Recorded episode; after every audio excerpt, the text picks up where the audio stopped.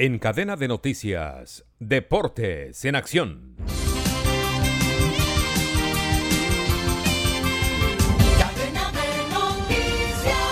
Millonarios y Junior buscan un cupo a la Conmebol Libertadores en el partido de vuelta de la final de la Copa Colombia. El equipo embajador recibe al tiburón esta noche a las 8 de la noche en el Campín con boletería agotada. El duelo de ida terminó 0-1 a favor del equipo barranquillero. Los capitalinos llegan motivados al encuentro luego de vencer 2-4 el domingo anterior a la Alianza Petrolera. Con ese resultado, el equipo de Gamero rompió una racha de ocho partidos sin ganar.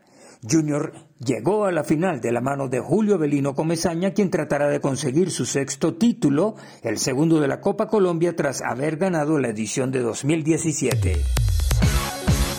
Llegó la tienda express, el más espectacular programa de fidelidad para tenderos y consumidor final.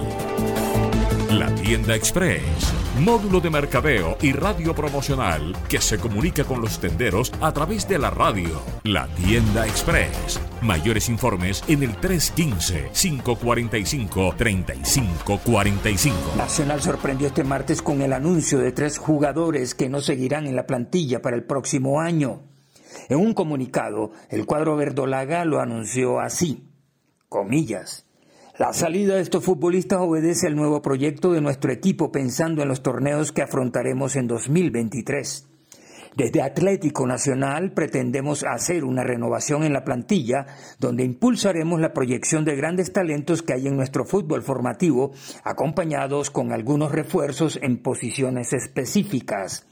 Los tres jugadores que no continuarán en Nacional son Alexander Mejía, Andrés El Rifle Andrade y Daniel Mantilla.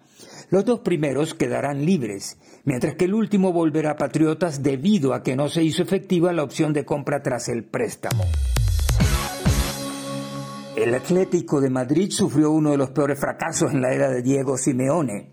El conjunto del Cholo llegó a la última fecha de la fase de grupos de la Champions League con la intención de acceder a la Europa League.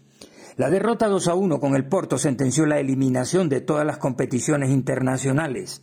Simeone, quien renovó en el verano pasado hasta 2024, logrando ser el entrenador mejor pago de la Liga Española, deberá decidir si renuncia voluntariamente al club colchonero.